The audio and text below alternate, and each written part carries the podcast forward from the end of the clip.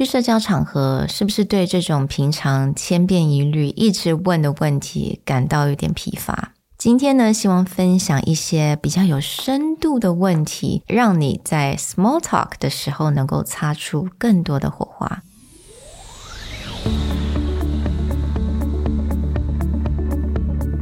Hello，欢迎来到 Executive Plus 主管与沟通力的 Podcast。I'm Sherry, an educator, certified coach, and style enthusiast. 我相信专业有效的沟通是语言跟逻辑的完美结合。And I'm Nick, a startup consultant, corporate trainer, and late night gaming junkie. I believe great communication requires the right mindset and solid frameworks.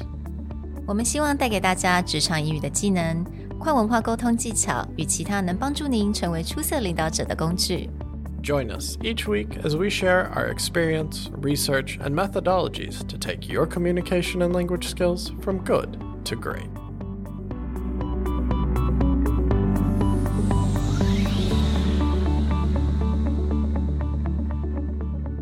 Hello, everyone. Welcome back to Executive Plus Podcast.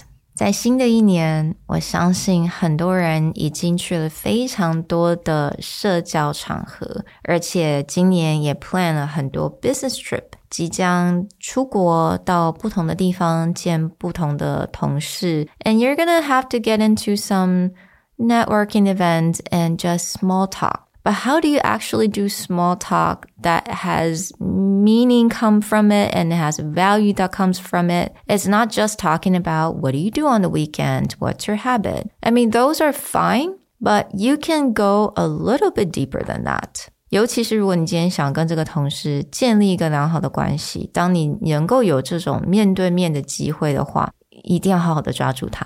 so I just wanted to share with you guys some of the questions I found that are quite meaningful，而且我觉得它可以真的是加深你们之间的一些感情。And I don't really find them at all uncomfortable to talk to someone at work. You might have to adjust them, obviously, depending on how well you, you know this person. But I think majority of them are pretty safe. Okay, so question number one What were the standout moments in the past five years for you?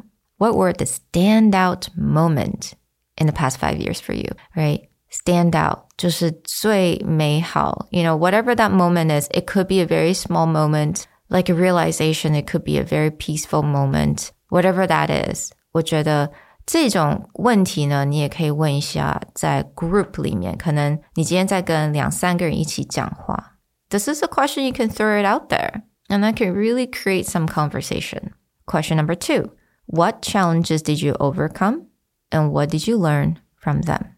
Now, 如果你想要更 specific 的话, you can put last year, you can say last quarter, all fine, or in your life. Again, this is a conversation piece. 你丢这个问题出去呢，相信大概接下来这个一个小时，大家都会有很多很多他们的 insights。The next one, which relationship made you feel most supported and love? Now, this is reserved for someone that you you're a little bit closer to. 我也觉得这个比较是 one on one 的一个问题。我甚至觉得，如果你今天在跟你的 team run one on one 的话，你也可以把这个问题丢出去，因为你这样更能够了解他们的想法、他们的 family dynamic，或者是他们朋友圈，更能够了解他们生活。Next question: When did you feel most content and at peace? And can you identify why? So now I I love this question. 因为我觉得要去想一个 moment 是 content 跟 peace，它其实会跟很多人所想象的有点不一样。And that really, I feel like this actually really brings out this person and how they feel.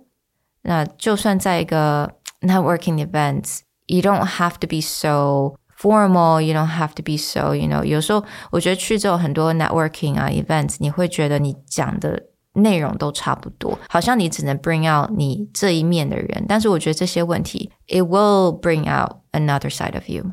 And what did you want to let go of?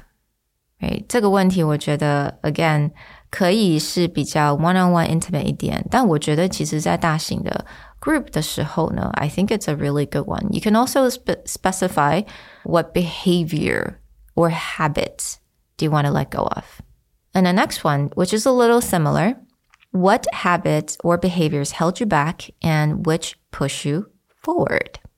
Right? 这个 element 还不错，push you forward，也就是正面的思考你的 behavior 跟 habits 有哪些是 benefit 给你。那这个时候大家也可以从旁边学到。So the next one, what achievement are you most proud of? Right? 这个跟 challenges, standout moment 也差不多，achievement。那我也相信 ，if you open up this question, you will get a, a lot of different great, great answer. And two more questions. In what way have you changed and grown this year? And what will you do differently going forward? So I really, really encourage you guys to use this question in small talk, in networking events. Change it up a little bit. Um, you know, not just stick around with this plain vanilla questions like what did you do on the weekend where did you go um, how many family members do you have let's get away from those a little bit let's dig a little deeper therefore you can form a better and stronger relationship so 我希望大家喜欢今天的单元 and I'll talk to you guys next time bye